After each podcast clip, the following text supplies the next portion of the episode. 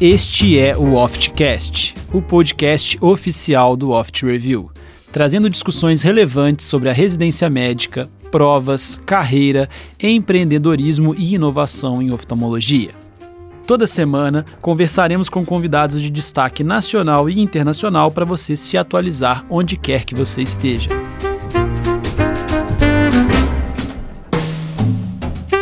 Boa noite, pessoal. Sejam todos muito bem-vindos a mais um Oftcast. É, no episódio de hoje, a gente conta com a presença de um convidado muito especial que tem um, um grande currículo, uma grande história na oftalmologia, que é o Dr. Vital Paulino Costa.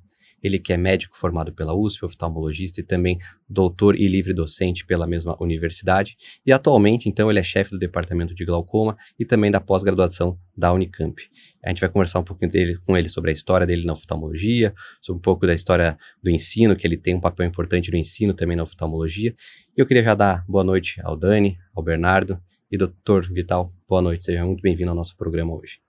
Eu que agradeço o convite. Para mim é sempre um prazer, uma satisfação poder contar alguma coisa da minha trajetória. Isso, que se isso servir para, uh, ah, não sei, estimular ou é, influenciar de alguma maneira, eu fico super contente. E Boa noite, doutor Vital. Muito obrigado por ter aceito o nosso convite. A gente sabe que sua rotina deve ser bem, bem atribulada, assim, né? Cheia de compromissos, então muito obrigado.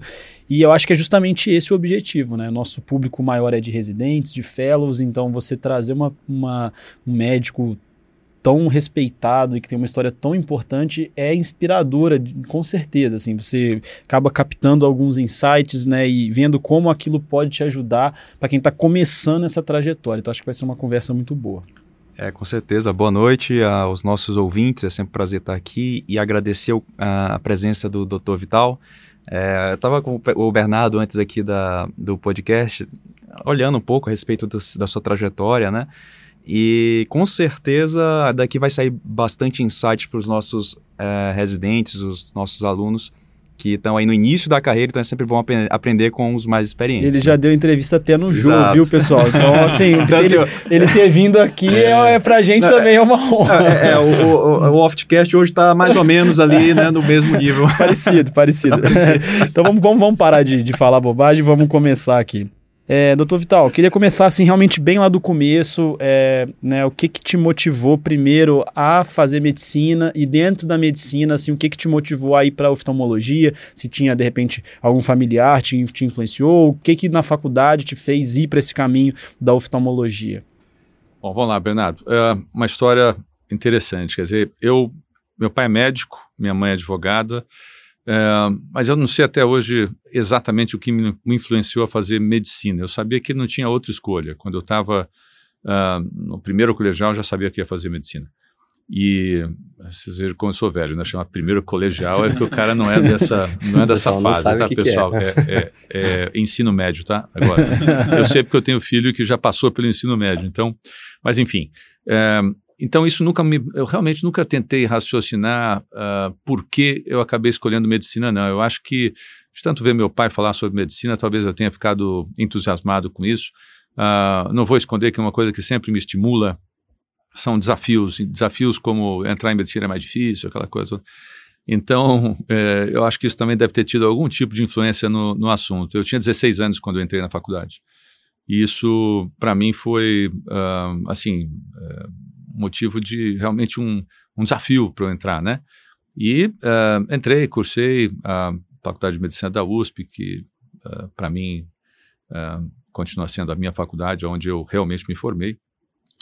E agora a escolha da oftalmologia é um assunto interessante, foi tardia, tá? Não foi, um, não foi uma escolha é, precoce, não. É, até o sexto ano eu não sabia o que eu ia fazer na realidade. Eu fui um, auxiliar, eu fui da equipe do Pinotti, Henrique Walter Pinotti, da Gastro, durante uh, boa parte do terceiro, quarto e quinto anos. E depois, uh, eu, foi bom, excelente eu ter feito uh, essa, esse estágio com, com o Dr. Pinotti, porque eu sabia que aquilo eu não queria fazer. Uh, não queria fazer. A gastro realmente não era o que eu queria fazer. Depois eu tive alguns outros insights, assim, imaginei fazer plástica, depois imaginei... Meu primeiro estágio no sexto ano foi ortopedia. Adorei ortopedia, achei ortopedia o máximo, aquela coisa de uh, fisiologia, o músculo puxa daqui, retrai dali, gira, não sei o que, achei aquilo fantástico. E, e aí eu, eu, eu realmente estava pensando em fazer ortopedia quando eu estava correndo na Atlética com um grande amigo meu, que até hoje é amigo meu, que é otorrino, o Mãozinha, que deve estar, tá, quem sabe, me ouvindo aí. e aí o, o falei para o Mãozinha que eu estava pensando em fazer ortopedia, ele falou assim, não, não, não. Vital, ortopedia não. e de certa forma são, é meio oposto com o oftalmo, não, assim, né? total, né? Total. e assim, me perdoem os ortopedistas que estão nos ouvindo, mas eu vou dizer o argumento dele. O argumento dele foi, não, Vital, não, ortopedia é mais para um cara mais troglodita. você, você é um cara assim mais minucioso, eu conheço você, não, você vai fazer oftalmo. Eu falei assim, oftalmo? Não, oftalmo? Aí ele falou assim, a gente tinha naquela época, pessoal, uh, na faculdade, era, a, o curso de oftalmologia durava uma semana. Uma semana. Dizer, não tinha como alguém escolher oftalmologia baseado em alguma coisa. E aí eu perguntei, mas, mas por que isso? Pô, Vital, microcirurgia. E, vou te contar, os melhores alunos da minha turma, todos fizeram oftalmo. Bom, aí Foi um aí, ele, aí ele me ganhou. Aí ele me ganhou. Na hora que ele falou assim. Desafio. Ah, mais um desafio para mim. Eu falei assim: ah, é? É. E na minha época eram ainda cinco vagas só, né? Cinco vagas e tinham 10 da USP querendo fazer. Então isso foi uh, realmente desafiador. E então esse foi o motivo que eu escolhi fazer oftalmologia e graças a Deus não me arrependo nem um pouco, não podia ter escolhido melhor sem dúvida nenhuma. No, na faculdade você só tinha tido esse contato bem limitado ali na, na, disciplina ou você já tinha feito algum estágio, alguma coisa assim mais aprofundada? Foi mais na, meio na intuição, então, e na dica do, do mãozinha. Aí. Eu nunca tinha ouvido falar de oftalmologia. Quer dizer, eu tinha uma semana de curso, aí, bom, óbvio que eu tenho que contar uma parte. Quer dizer, eu, eu conhecia uma pessoa que fazia oftalmologia um ano na minha frente, que hoje é meu sócio, Luiz Carlos Sá, especialista em estrabismo grande especialista em estrabismo.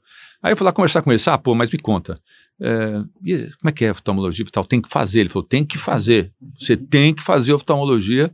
E então, com esse encorajamento do Sá, lá fui eu, pensando uh, em microcirurgia. Tá? Agora, a história engraçada disso tudo é quando eu fui contar para minha mãe. Minha mãe foi sempre uma pessoa muito ligada a mim, até hoje. E aí ela perguntou, filho, o que, que você vai fazer? Eu falei assim, mãe, eu vou ser oftalmologista. A mãe olhou para assim, filho, seis anos de medicina para dar óculos? Aí eu falei assim, não, mãe, não. É, tem muita cirurgia, microcirurgia, microscópio, a coisa é chique. Aí ela falou assim, ah, bom, então você vai fazer cirurgia oftalmológica. Então essa que é a história engraçada, ela contava para todas as amigas que eu ia fazer cirurgia oftalmológica, não era oftalmologia. Mas, pessoal, você tem que levar em consideração que isso era muito tempo atrás, tá? É bem diferente de hoje em dia, onde a oftalmologia tem, um, acho que uma importância uh, no mundo proporcionalmente, acho que muito maior do que tinha naquela época. Um conhecimento, um né? Um prestígio, né? mesmo dentro da medicina. E eu imagino que, assim, a, o fato de você ter feito a faculdade de medicina na USP foi bem natural também você ter ido para residência lá na USP, né? Então, isso assim, por que você escolheu a residência na USP, eu acho que é uma pergunta até meio irrelevante. Então, acho assim, queria que você descrevesse para a gente como que era a residência naquela época, como que, sim, vocês, o que, que o residente fazia, como que era a rotina, se vocês operavam de tudo naquela época, qual, como que vocês estudavam, assim, quais eram as fontes de estudo, dá um panorama, assim, da residência. Se ele já era época. acadêmico, assim, né, porque a gente vê que é uma carreira bem acadêmica, você já estudava muito, fazia muita pesquisa Já gostava de fazer trabalho, é, Isso acho que é uma pergunta interessante para eu contar para vocês como é que aconteceu, mas assim, é, só uma curiosidade, eu entrei em primeiro lugar na Paulista também, então... Ah é, eu, eu, tive essa escolha, mas a minha escolha foi a USP porque eu já estava um, mais ou menos, né, totalmente ambientado, então não tinha nem como escolher uma outra, uma outra residência, como você falou. Mas, enfim, a, a residência era bem diferente do que é hoje, né? Um, ela, a fonte de estudo, por exemplo, eram livros. Um, não existia internet não existia ah, a capacidade de você acessar um artigo científico na hora. Isso era in, impensável. Uh, a gente tinha que, para conseguir artigos, a gente fazia pesquisa em livros de mais de do, duas mil páginas que publicavam todos os artigos médicos publicados naquele ano. E aí você requisitava esses livros na Bireme, que fica uh, na Unifesp. E aí a gente esperava esses artigos chegarem depois de duas, três, quatro semanas para você conseguir ler alguma coisa de artigo. Uh, livros era a nossa fonte de estudo, tá? E a que a gente usava muito eram seminários que a gente preparava os residentes, dividiam os temas em seminários e cada um preparava o seminário para uh, explicar para os outros. Isso tudo sob supervisão do, do preceptor. Uh, eu também fui preceptor, então uh, eu sei exatamente que o preceptor, aliás, recomendo para quem tiver a chance de ser preceptor que seja. É, eu e Daniel, nós fomos preceptores também lá no HC. Um crescimento muito grande. Não, né? porque você, como preceptor, você acaba sendo responsável por todas as reuniões de todas as subespecialidades. Você está dentro de tudo, você conhece todos os casos, você acaba, consequentemente, sabendo muito de cada subespecialidade. Então, eu recomendo, tá? É, eram cinco residentes só, a gente operava de tudo, retina somente para quem fazia retina no terceiro ano, é que era a, a, limitação, e glaucoma se operava desde o segundo ano, trabeculectomias, no terceiro ano que um, a gente fazia as cirurgias combinadas. Uma curiosidade para vocês é que no meu terceiro ano de residência que apareceu a mitomicina. Então, no final do meu terceiro ano, apareceu a mitomicina, eu fiz alguns casos antes de ir para os Estados Unidos, antes de, aliás, na, na preceptoria, é, é, que apresenta, a que chegou a mitomicina, né? E também na preceptoria chegaram as válvulas. Uh, não tinha válvula antes. Então, um, eu me lembro fazendo uh, válvulas com remo, por exemplo. Né? O remo fez as primeiras uh, válvulas dele, acho que lá no Hospital das Clínicas, e eu estava ajudando, e depois eu acabei fazendo as minhas também. E, Na então, época, qual válvula que tinha chegado? Era, era Molteno, Molteno, Molteno, não, Molteno, não tinha outra, era Molteno, e olha lá é, difícil de achar. É, aí depois da preceptoria, né, é que eu fui para os Estados Unidos. Aí você me perguntou, Léo, sobre a pesquisa minha pesquisa em si, né? a pesquisa em si. Então vamos lá. Durante a residência, eu tive a oportunidade de escrever alguns trabalhos. Uh, eu acho que incentivado principalmente pelo professor Celso Antônio de Carvalho, que era o chefe do setor de glaucoma daquela época. Ele fazia uma coisa muito interessante, que era ao final do ano, ele pedia que você fizesse uma monografia sobre um caso que tinha sido discutido no seminário de glaucoma. Então, você, um caso seu que você tinha apresentado, você uh, preparava esse caso, revisava a literatura toda, escrevia uh, sobre esse caso e depois ele dava um prêmio para uh, melhor discussão, para melhor monografia, né? E eu ganhei esse prêmio e até hoje eu tenho um, um, livro do, do Congresso Europeu de Glaucoma, dos resumos do Congresso Europeu de Glaucoma daquela época que ele me deu. Uh, então começou aí, eu acho, com essa monografia, depois com alguns trabalhos de revisão sobre uh, a casuística da clínica de rabdomiosarcoma, por exemplo. Eu me lembro que eu fiz esse trabalho. Depois eu fiz um trabalho sobre uh, a ultrassom em pacientes com glaucoma neovascular, mostrando que em alguns casos você tem neoplasias associadas a glaucoma neovascular e que é fundamental você fazer um exame desse durante num paciente que tem, né, glaucoma neovascular com opacidade de meio. E, enfim, uh, depois, o que mais que eu fiz? Mas, ah, fiz um, uma revisão uh, de 500 casos de central serosa, pessoal. central serosa. Doutor Vital retinólogo. Isso tudo buscando lá nos arquivos do professor Suel Abujanra, saudoso. E não era OCT, né? Era retina e anjo. Não, retina e anjo. Retina e anjo. Quer dizer, aí você começava né, oftalmoscopicamente, as grandes você pegava, né? As pequenas, discretas, era difícil, né? Hoje em dia, com OCT, você pega as menorzinhas também. Mas naquela época, eu, esse trabalho ganhou um prêmio no Conselho Brasileiro de Oftalmologia, um, que a gente apresentou em Belo Horizonte e foi comentado pelo saudoso professor Dr. Hilton Rocha. Então começou daí. Mas um, o que realmente me motivou na carreira acadêmica foi os Estados Unidos, foi o meu fellowship em Filadélfia. Wills-Eye. Wills-Eye Hospital com o Dr. George Spaeth, uma das maiores autoridades em glaucoma, até pouco tempo dando aula, hoje parou, mas ainda converso muito com ele sobre oftalmologia em geral, ele tem uma visão bem distinta da grande maioria, não só sobre glaucoma, mas sobre oftalmologia.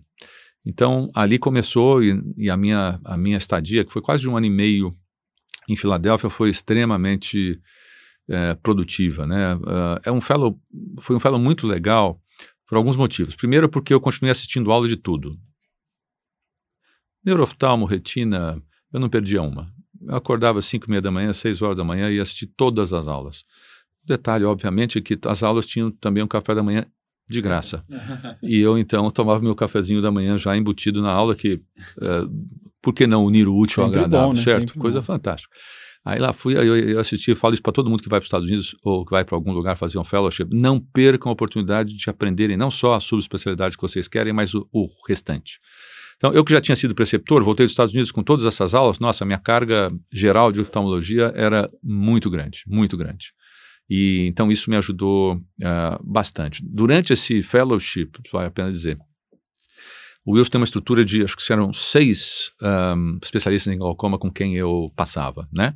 E tinha um, um, uma, uma área de pesquisa e um coordenador de pesquisa especificamente para isso, pago para isso. Então, foi lá que eu aprendi a fazer análise estatística sozinho, aprendi a escrever trabalho, a rever trabalho, etc, etc, etc.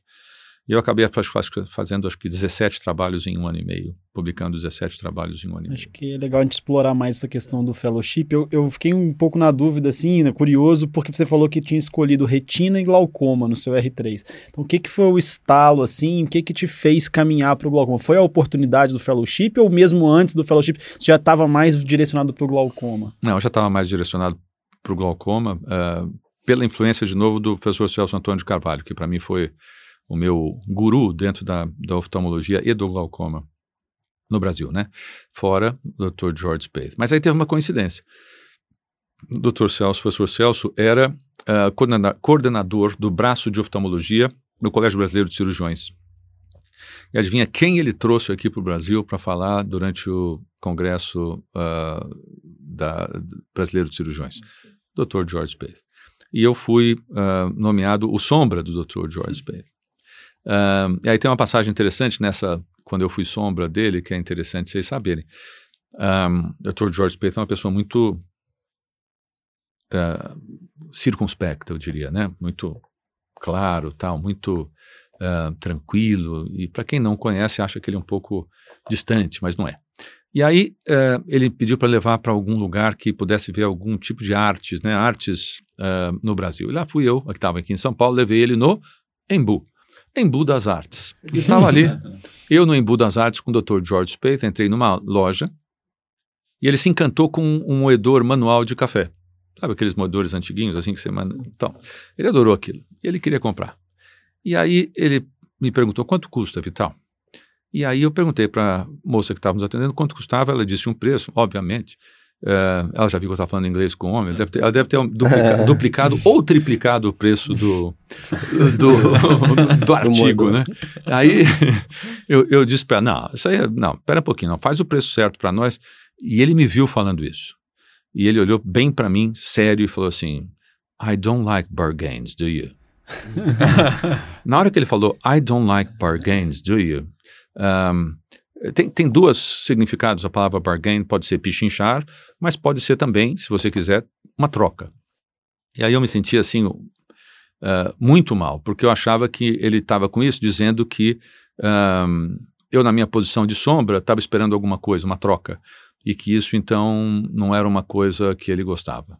Nessa hora, eu falei assim: não vou não vou fazer fellowship com o Dr. Spade. Acabou, acabou. acabou. Minhas chances foram embora, foram embora.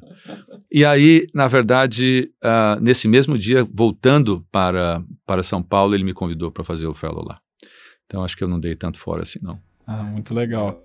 E, mas você já estava assim, já estava com essa cabeça de ir para fora? Quando que você teve esse, essa vontade, assim, de eu preciso ir para fora para melhorar meu currículo? E pra... acha importante que as pessoas façam isso é, hoje em dia, é né? E qual é isso? Qual que é a importância dessa experiência internacional? É boa. Eu vou, eu vou, eu vou contar a minha história primeiro, por que, que eu fui, depois a importância. Por que, que eu fui, na realidade? É, não sei se vocês sabem, eu, eu, eu trabalho com é, hoje quatro outros oftalmologistas, mas na época começamos com quatro no total, incluindo a mim e todos da USP, uh, além do Luiz Carlos Sá, com Danilo Soriano eu trabalho, trabalho com Samir Bechara. E a gente era muito amigo e já conversava, eh, e todos já tinham em mente ir para os Estados Unidos. Todos, sem exceção. Então, é, eu acho que foi uma coisa meio que comunitária essa decisão da importância de ir para os Estados Unidos. Um, o fato é que naquela época, pessoal, a diferença, uh, ainda existia um gap razoável entre conhecimento, ciência e técnica entre Estados Unidos e Brasil. Hoje em dia, eu acho que esse gap caiu muito, principalmente em termos de técnica e de conhecimento. Eu acho que a tal da globalização ajudou muito nisso e a, também a, a, a, qualidade dos nossos profissionais e uh, o fato de eles estarem cada vez mais updates, né? Eu acho que isso tem, tem facilitado a formação de residentes cada vez mais atualizados com oftalmologia como um todo. Mas naquela época não era assim, existia esse gap. Hoje eu diria que existe o gap na área científica. Isso uh, persiste, uh, infelizmente. Gostaria que não persistisse, mas a própria estrutura de ensino e de, uh, e de funcionamento de um hospital acadêmico nos Estados Unidos é completamente diferente do nosso. Aqui a gente, como vocês sabem, a gente é part-time, né? A gente é part-time eh, oftalmologista acadêmico. A gente, na realidade, eh, tem que ter consultórios, senão você não sobrevive, basicamente você não sobrevive. Né? Então, agora, por que que eu acho, o que que eu acho hoje? Continuo achando que é importante você ir para fora para você se especializar? E eu vou dizer que sim. Mas eu vou dizer que sim, apesar de ter falado para vocês que eu acho que o que mais faz a diferença hoje entre Brasil e Estados Unidos é a produção científica, a capacidade de fazer ciência uh, e produzir ciência de uma maneira uh, mais intensa, é, eu acho que a realidade médica hoje, isso já vai um recado para quem está se formando agora, quem está entrando na residência, vocês já devem saber disso, quer dizer, o número de médicos hoje formado pelo Brasil é um número astronômico, bem acima do que, na minha opinião, deveria ser. É, o argumento para isso é que a gente tenha um, um maior número de médicos por uh, habitante, mas o fato é que essa distribuição é completamente centralizada nos grandes centros e você acaba não tendo médicos onde deveria ter. Né? Isso continua sendo, apesar do aumento do número de médicos. Mas o fato é que é, eu acho que com esse aumento de número de médicos, a profissão do médico e o recém-formado, ele fica muito limitado e vai ficar cada vez mais limitado em termos de ofertas de trabalho. O que eu fiz com os meus sócios de sair da residência, ir para os Estados Unidos, voltar e abrir uma clínica, começar a atender vários convênios, e hoje, graças a Deus, nenhum de nós atende convênio, a gente só atende paciente particular. Isso hoje eu acho impraticável, acho que é, isso não existe. Um, e qual é a única maneira de você ter um sucesso maior? Eu não estou dizendo aqui que todo oftalmologista vai ter um lugar para trabalhar, mas provavelmente vai ter que trabalhar dois, três lugares, alguma coisa que eu imagino que vai acontecer de agora, agora para frente. Mas a única maneira de você, se, de você ser diferente disso é sendo uh, repetitivo, você tem que se diferenciar. Você tem que, tá, você tem que se colocar num nível acima, eu acho. E eu acho que para se colocar no nível acima, ir para fora e passar um tempo fora é, é fundamental. Se você não faz isso, você pode ser um excelente oftalmologista, mas eu acho que um, a chance de você se diferenciar e se colocar num patamar acima da média é menor. Não que seja impossível, né? Quero dizer isso bem claro. Não que seja impossível. Você pode, mesmo ficando no Brasil direto, eu não acho que seja impossível você se colocar num patamar acima. Mas eu acho que o contato com a pesquisa, o contato com o estudo uh, e com a formação pesada em subespecialidade, eu acho que colocam as duas coisas uh, você num patamar acima. E quais foram, assim, as os principais aprendizados que o senhor teve lá nos Estados Unidos, assim, além dessa parte de ter publicado 17 trabalhos e ter tido contato assim com uma medicina de ponta, em termos culturais, em termos assim de convivência com uma cultura diferente, foi, foi muito importante para você também? Extremamente, Bernardo, porque eh, até então eu, eu nunca tinha morado sozinho. Meus pais são aqui de São Paulo, então eu fiquei até os uh, ah, 27 anos da, de vida um, morando em São Paulo ao lado dos meus pais. Então, o simples fato de eu ter que me mudar e morar sozinho num local um, diferente, isso para mim um, foi uma baita experiência. Tá? Uma baita experiência de você estar, tá, você sendo responsável por você mesmo, em tudo. Né? Eu tenho uma passagem muito engraçada que quando eu, eu, eu, eu tenho, um, tenho um, um prédio próximo do Wilson Hospital que é muito legal para você morar, uh, fica duas quadras do hospital. E é um prédio famoso, um, porque inclusive o salão dele foi filmado naquele filme do, uh, da, da, Jennifer Lawrence, que ela, que ela é meio depressiva, depois... O lado bom da vida. O lado bom da vida. Vocês lembram que o, o lado bom da vida termina com um concurso de dança, né? Aquele concurso de dança foi filmado no salão do prédio onde eu morava. Ah, legal. Ben Franklin House, tá? E eu aluguei aqui o Ben Franklin House antes de ir para lá, né? Pô, já tô alugado, já tem um, lugar para ficar, certo? É, só que eu esqueci de um detalhe. Não tinha, não tinha um móvel no meu, no meu apartamento. Eu entrei lá, tinha o carpete e era aquilo. E eu cheguei num sábado. Aí eu falei, meu Deus do céu, esqueci desse pequeno detalhe. e, e nessa hora é que você vê que você tem que começar a se virar, entendeu? Então, esse é um exemplo de, de como se virar. Então, eu aprendi a, a tive que alugar móvel. Depois, uh, o dia que chegou a minha, o, o meu, eu brinco que a minha melhor amiga chegou três dias depois que foi a televisão. A televisão era a minha melhor amiga durante o, o fellowship durante um bom tempo. E, e aí eu já não passava minhas noites mais sozinho, né? Assim, eu ficava batendo papo com a televisão. E então isso tudo, né? Desde ter uma conta no banco, conta telefônica, é, tudo que você pode imaginar. Hoje, hoje existe uma facilidade muito grande para isso. Naquela época você não fazia nada via internet. Não existia internet, pessoal. Você tem, você tem que entender isso. Para fazer contato com o Brasil era eu carta ou telefone já dava para fazer? não, sei que já existia telefone, mas ligação internacional era Ligação internacional, difícil. uma cada 15 dias eu falava com os meus pais. Porque Devia era um negócio caríssimo, né? caríssimo. Agora, um, você tocou num ponto importante. Uma das maiores alegrias que eu tinha na época era receber uma carta. Aí, tá vendo? Todo mundo que fez intercâmbio mais, receber, mais atrás falava que fazia Receber carta. uma carta, meu amigo, era uma coisa assim, um prazer que hoje, infelizmente, vocês não têm. Vocês não têm esse prazer. Mas... Normalmente quando chega a carta é boleto é, uma de conta. É, assim, coisa. internet não existia, fax estava começando. Então vocês têm que entender isso para né, se uh, ambientalizar no meu fellowship, que era um negócio bem, bem diferente. Mas, assim, baita experiência. uh, comprei carro, depois vendi carro, comprei todo o meu equipamento do, de consultório para trazer para cá, trouxe, sei lá quantas caixas no avião. Uh, eu tinha uma bolsa. a Cecília Suzuki, mulher do professor Suzuki, me ajudou e eu consegui uma bolsa de estudos da CAPES.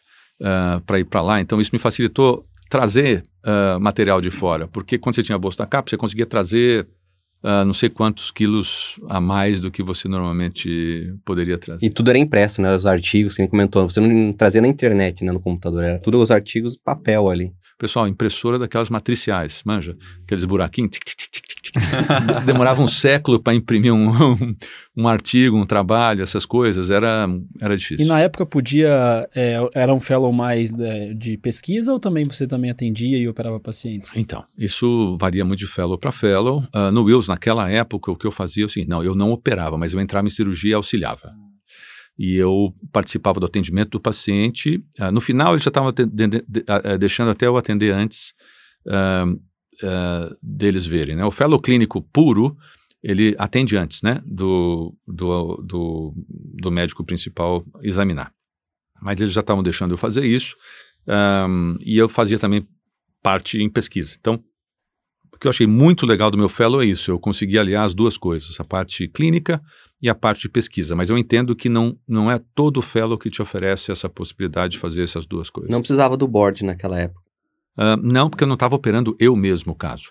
E eu não estava tomando eu a decisão, eu não escrevia no prontuário. Eu estava atendendo, mas eu, eu deixava, eu, fazia algumas anotações, mas eu uh, todo atendimento era supervisionado Como um hospital de referência, né, devia receber casos assim do país inteiro, do estado inteiro, né, devia ser bem interessante a, a vivência na época. E, né? e, e, eram seis especialistas em glaucoma.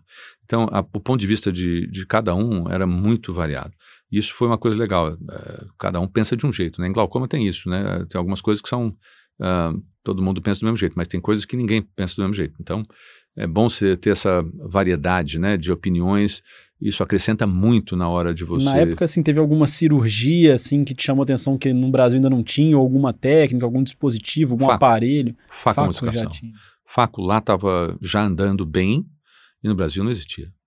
Uh, basicamente isso. Ah, então, legal. eu vi muita. A Faco foi uma transformação gigante na oftalmologia. E eu né? sou um, um, um, sobrevivente da transformação da extracapsular para Faco. Eu fui treinado em extracapsular, fazia extracapsular brincando, né, de olho fechado. Um, e, e a transição para Faco foi uma transição eu vou dizer para você complexa. Não é, não é uma transição fácil para quem estava sempre acostumado a fazer uh, extracapsular. Hoje, para vocês que estão sendo treinados direto com faco, uh, é bem mais tranquilo.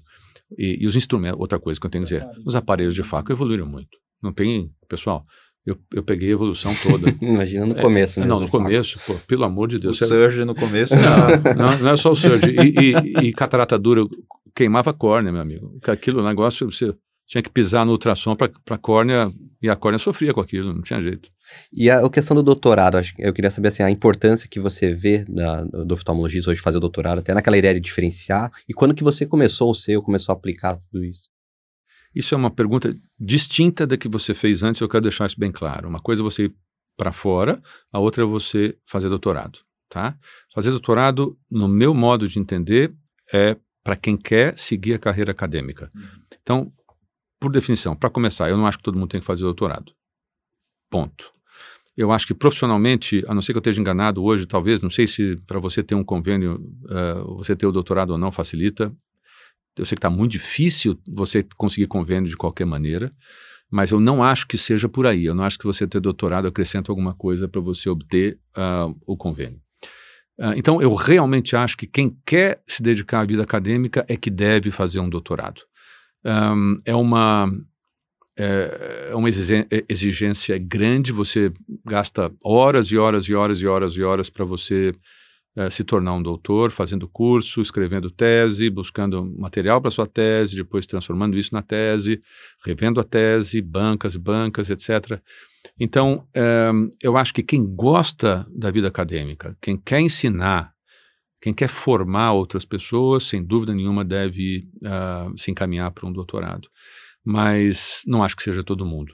E a realidade está mostrando isso. Quer dizer, eu, eu sou uh, orientador, eu, durante um tempo eu fui orientador do doutorado da USP e da Unicamp, depois, como 99% das, dos artigos que eu produzia, eram da Unicamp, então uh, eh, para a USP não pegava bem eu ser orientador da USP. Então eu acabei saindo como orientador da USP e fiquei como orientador da Unicamp. E, e assim, a procura para o doutorado na Unicamp, só para vocês terem uma ideia, eu diria que é de um fellow a cada dois anos. Então, eu tenho cinco fellows por ano. E não são. E o meu fellowship é de um ano só, não é de dois. Então, não são todos os fellows que se animam a fazer um doutorado. E a média é essa, um a cada dez, 10%. No glaucoma, né? No glaucoma. Bom, na retina, lá no Unicamp, muito menos. Uh, glaucoma é, é uma área que mais produz lá em, em ah, questão de ciência. É. É, é, hoje a córnea também acho que produz com a Mônica Alves bastante. Uh, e a parte genética que veio do glaucoma. Né? O primeiro laboratório em genética oftalmológica do país foi a gente que montou com auxílio da FAPESP. Voltando aí no período que você voltou dos Estados Unidos, né? Você falou que montou seu consultório com alguns colegas e, e, e aí você já voltou também como médico assistente na USP, assim que você voltou dos Estados Unidos? É, não, eu não, eu voltei e tive que prestar concurso, né? E aí eu prestei um concurso primeiro no, no HU uh, eh, e depois no HC. Então eu fui primeiro médico do HU durante seis meses. E depois eu fui como assistente do HC. E aí eu fiquei com o médico do pronto-socorro até eu sair, né? Então você imagina, eu entrei lá como médico assistente em 1993 e eu saí em 2008. Então. 15 anos. São. É, e não tinha saído do pronto-socorro ainda. É, o pessoal fica lá é, mesmo. O pessoal, tem o pessoal, da, tem o pessoal das antigas lá no pronto-socorro lá. Curiosamente, uhum. logo depois rodou bem. Mas uh, eu tive azar, não rodou. No, na minha época não rodava, não tinha jeito. Mas, enfim, foi, foi durante bastante tempo que eu ainda fiquei como médico assistente do HC de 93 a 2008. E aí, em 2008, você já foi para a Unicamp? Eu já estava na Unicamp. Já estava na Unicamp. Durante, desde 93, assim que eu voltei dos Estados Unidos, o professor Newton me chamou para a Unicamp. Na época, quem estava lá ainda era o Malta. O Malta ficou mais uns seis, oito meses lá como ainda chefe do, do glaucoma. E depois um, do Malta saía que eu fiquei como chefe do glaucoma na Unicamp. Mas o professor Newton já tinha me convidado desde que eu cheguei dos Estados Unidos. E aí, um, em 2008, eu acabei aí só ficando só na Unicamp e saindo da, da USP. Estou lá desde então, quer dizer, são ano que vem eu faço 30 anos de Unicamp. Legal. E eu queria perguntar assim, que você já falou da, do doutorado, a importância disso, né, de quem gosta de pesquisa, mas mesmo assim, quem às vezes não tem tanta aptidão para pesquisa, o que que, mas o que, que você acha da, do ambiente acadêmico, assim, de estar dentro de uma universidade? Porque eu acho que assim que isso desafia o conhecimento, te faz buscar, por exemplo, você ser preceptor de uma residência. Isso. Então você acha que tem importância é, também? Isso é outra coisa. Quer dizer, uma coisa é você fazer doutorado, a outra é você permanecer ligado a um ambiente universitário. São duas coisas totalmente distintas. Então, se você continua frequentando o Hospital das Clínicas, se você continua frequentando o ambiente em que você tem é, discussão de artigos, é, discussão de casos, você está sempre atualizado. Ponto. Então, isso a parte clínica é fundamental. Mas não tem nada a ver com fazer doutorado. Fazer doutorado é quando você produz ciência. Uma coisa é produzir ciência. A outra coisa é você estar tá no ambiente universitário para estar tá sempre atualizado e, de alguma maneira, também estar tá ajudando a atender e ensinar os que estão ali por perto, né? Mas são duas coisas bem distintas. Então tá bom, eu queria aproveitar e fazer uma pergunta, já acho que com a linha de pesquisa. A gente sabe que você é glaucomatólogo, e o que, com o que você. Glaucoma de ângulo fechado, acho que é uma da, das especialidades. Como é que tem sido a linha de pesquisa de vocês? Ô, Léo, vou te responder de uma maneira diferente isso, porque eu acho que eu já falei isso para alguém, mas não sei se eu. Bom, vamos lá. Quando eu voltei dos Estados Unidos, eu fui. Uh, eu fui influenciado muito pelo, pelo meu ambiente de uh, científico nos Estados Unidos.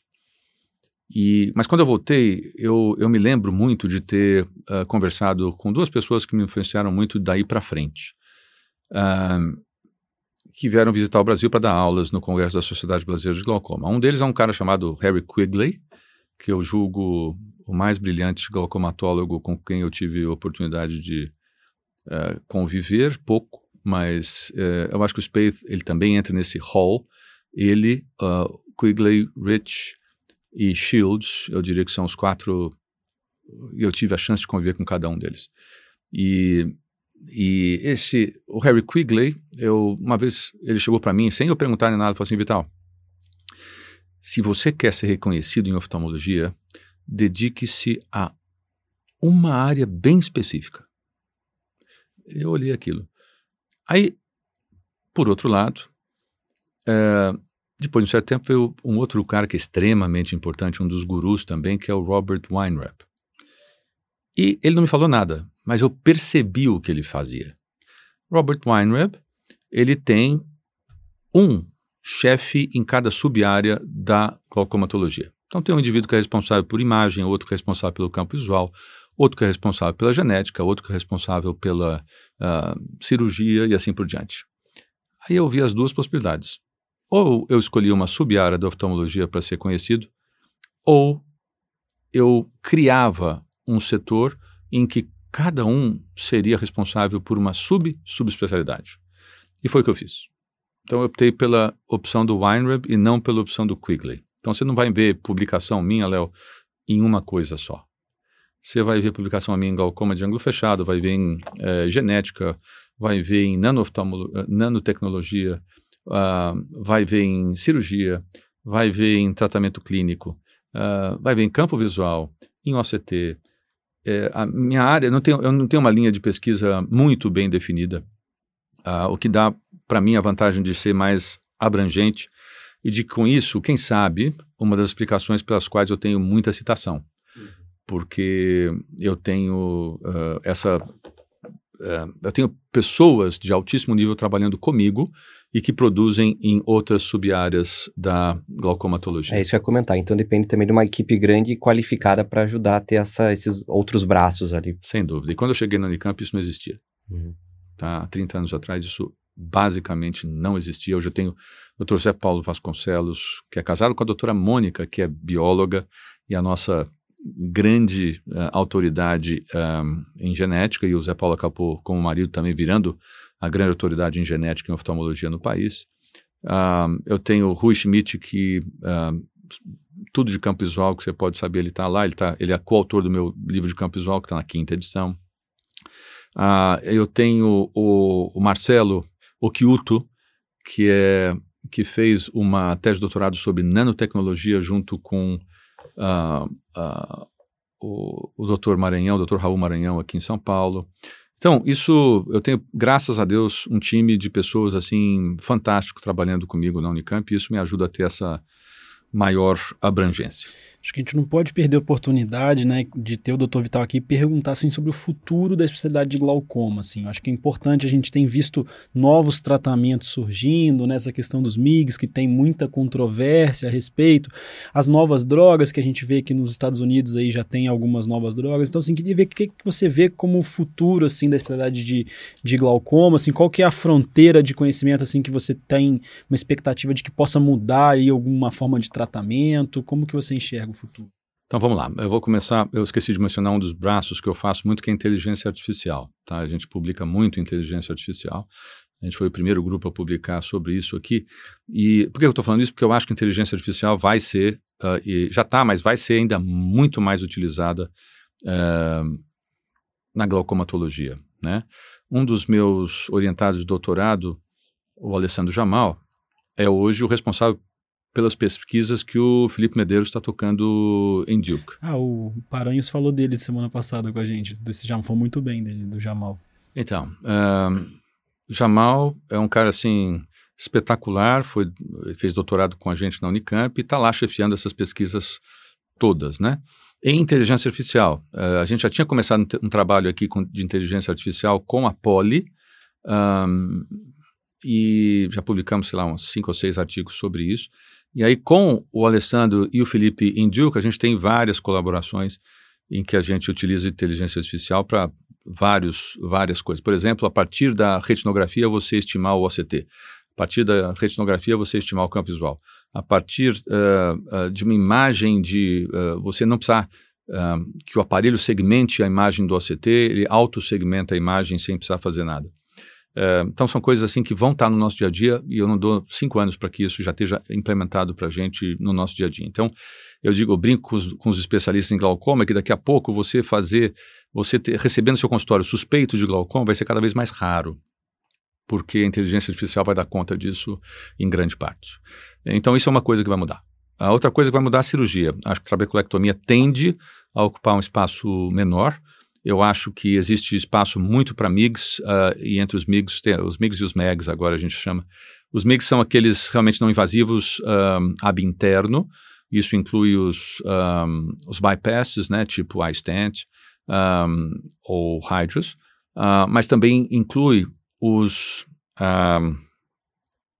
as goniotomia-like, né, tipo GAT, Bang, ouviram falar de bang ou não? Não, só de GAT. Bang é quando você faz um tipo carruco com uma agulha de 25 gauge. Bang. É, é, como é que chama? Bent Angle Needle Goniotomy. É isso, Bang. O Gabriel Ayub está fazendo uma tese de doutorado dele sobre isso. Bang versus GAT, tá? Então, isso vai acontecer. Eu acho que, é lógico que o poder de redução de pressão intraocular desses procedimentos é menor do que de uma trabeculectomia. Mas para comparar com trabeculectomia, talvez a gente tenha esses MAGs, que são procedimentos com implantes do tipo Zen ou do tipo Preserflow, um, que eu acho que em grande parte tendem tendem a substituir a trabeculectomia a médio e longo prazo, ou pelo menos diminuir um pouquinho o número de trabeculectomias que a gente faz. Os implantes de drenagem, uh, eu acho que vão sofrer um processo de uh, melhoria. Eu acho que existe hoje um, uma, um recurso chamado iWatch, que você intercala entre a válvula e a câmara anterior, e esse iWatch, é, ele regula o fluxo uh, com uma, um device eletromagnético. Então você coloca uma chavezinha eletromagnética sobre o, o device que está subconjuntival e faz assim, aí você abre. Ou aqui, fecha. E aí você aumenta ou diminui o fluxo através da... Então isso acho que vai melhorar significativamente os implantes. Drogas novas, uh, tá difícil, Netasurdil foi a mais recente, mas na minha opinião nós não temos aqui no Brasil ainda. Uh, o mecanismo de ação é totalmente novo, são inibidores da roquinase, mas eu acho que uh, tem muito efeito colateral. Eu acho que deixa o olho bastante vermelho, mas eu acho que nada impede que seja utilizado e provavelmente vai chegar no Brasil também. Uh, que mais? Tem os implantes de bimatoprosta, acho que o Durista implantes, é um deles. Durista, é, isso que eu ia falar. Durista ou implantes de longa duração na câmara anterior, eu acho que também uh, vem para ficar. Uh, eu tenho uma certa. A gente fica um pouco. Eu não sei se os oftalmologistas vão comprar essa ideia tanto por, pelo fato de ser uma, um procedimento um pouquinho mais invasivo, uh, mas eu acho que, que, um, que ele é benéfico para um grande número de pacientes. para você não depender tanto de aderência ao tratamento, né? Uh, então, tratamento clínico é isso. Laser, eu acho que nós já estamos num ponto bem legal de laser com SLT. Eu acho que uh, o Light mostrou claramente que ele é muito benéfico para o tratamento de pacientes com glaucoma como primeira linha de tratamento. Eu acho que mais e mais a primeira linha deve se voltar para laser antes de medicamento. Essa é uma tendência que eu acho que vai uh, acontecer. A nanotecnologia, ela também vai entrar naquele mesmo esquema do durista, talvez possibilitando o acesso de medicações em concentrações mínimas dentro do olho com uh, atividade. Tem, várias, tem vários uh, jeitos de você fazer isso. a outra coisa que eu acho que vai acontecer mais cedo ou mais tarde, devices para medi medida de pressão intraocular 24 horas por dia intraoculares. Não acho que lente de contato vai pegar. Lente de contato tem uma série de restrições e o que você está medindo com lente de contato não é milímetro de mercúrio, é variação em milivolt. Então não acho que isso vai vingar, mas eu acho que mini devices, micro devices na câmara anterior, implantados seja durante uma faco ou eventualmente até uh, sem faco, vão conseguir dar informações para a gente sobre pressão intraocular, coisa que a gente nunca teve na vida. E isso vai mudar paradigma, tá? Vai mudar paradigma de tratamento, vai mudar paradigma de definição, vai ser, um, vai ser uma mudança, um game changer aí um, razoável, eu acho. Uh, deixa eu ver, mais alguma coisa que eu esqueci, genética. Genética também vai mudar. Eu vejo terapia gênica como sendo uma coisa que vai acontecer no futuro, uh, especialmente para aquelas doenças onde você tem uma, uh, um gene causador uh, bem identificado e com mutações uh, bem identificadas que levam a uma doença. No caso do glaucoma, claramente, uh, glaucoma juvenil associado a, ao gene miocilina, tá? Então, miocilina, uh, já existem estudos experimentais, e alguns começando, alguns começando em humanos, isso vai começar logo, logo também para esse caso de glaucoma juvenil, não tenho dúvida, assim como hoje existe para neuropatia de Leber. Finalmente, a última coisa que eu não quero deixar esquecer em, em, termos de uh, revolução e mudança no tratamento. Puxa, agora eu, eu ia falar de alguma coisa outra que. Aí fica pro Escapou. próximo episódio. Fica próximo. Para a gente não estourar o horário do Dr. Vital. Perfeito. Agradecer a presença, obrigado, foi uma ótima entrevista. Tem muitas coisas ah, que a gente. Lembrei, antes que eu me esqueça. neuroproteção, neuroregeneração é, é outra coisa que vai acontecer dentro do glaucoma e eu não acho que vai demorar muito.